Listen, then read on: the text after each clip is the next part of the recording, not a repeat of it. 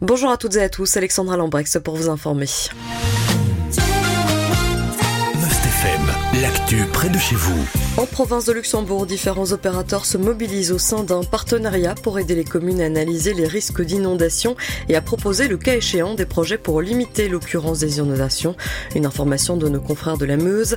Ils soulignent que les inondations de juillet 2021 ont fait prendre conscience aux communes que la gestion des eaux de pluie était une problématique de plus en plus aiguë.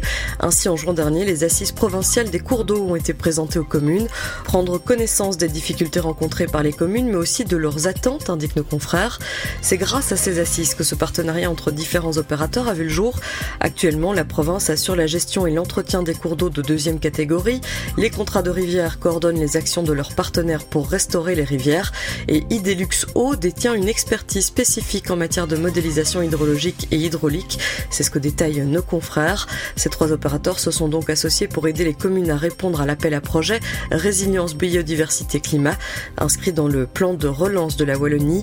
Un budget de 19 millions d'euros est en effet disponible. Plusieurs fiches projets ont déjà été déposées par les trois partenaires. Un projet de zone d'immersion temporaire à Arlon au niveau de l'Hydrion et un à Aubange au niveau du Clémarais ont été retenus dans le cadre de l'appel à projet de 2022. Ces deux projets seront entièrement financés par la région Wallonne. Plusieurs études sont encore en cours actuellement. Elles sont menées par les trois partenaires. Elles pourraient débaucher sur de nouvelles propositions. Le prochain appel à projet est prévu en octobre prochain.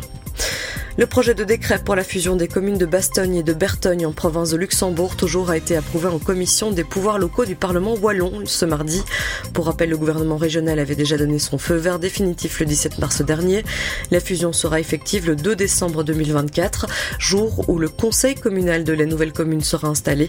La nouvelle commune aura le nom de Bastogne et elle sera autorisée à porter le nom de ville. Bastogne et Bertogne sont les deux seules communes wallonnes à s'être officiellement inscrites dans ce processus de fusion à la suite du décret encadrant les fusions volontaires. Hier, la Fédération des jeunes agriculteurs a manifesté à Jambes. Une vingtaine de tracteurs étaient présents, indiquent nos confrères de la Meuse. La manifestation était menée en même temps qu'une réunion de travail du gouvernement wallon au sujet du plan anti-érosion lié à la politique agricole commune. La réunion rassemblait donc le groupe de travail du Parlement wallon, les fédérations agricoles et le service public de Wallonie. Selon la Fédération des jeunes agriculteurs, les mesures envisagées actuellement pour lutter contre l'érosion des sols sont peu réalistes et loin de la réalité du terrain, soulignent nos confrères. La fédération dénonce aussi une surcharge de travail et un nouveau mode opératoire pour évaluer les seuls sujets à l'érosion. Ce dernier serait, je cite, totalement injuste et inadéquat par rapport aux réalités agronomiques. Fin de citation. Enfin, ce rappel, il ne faut pas donner d'herbes tondues aux vaches. À un habitant pensant bien faire a déversé ses herbes tondues dans une prairie dans l'idée de donner à manger au bétail. C'est fortement déconseillé, rappellent nos confrères de la Meuse. Ces herbes sont en fait du poison pour les ruminants ainsi que pour beaucoup d'autres animaux, indiquent nos confrères. Explication, les herbes coupées sont trop courtes pour les vaches qui en mangent donc plus. Le problème est que les herbes tondues continuent le processus de fermentation, surtout si elles sont entassées.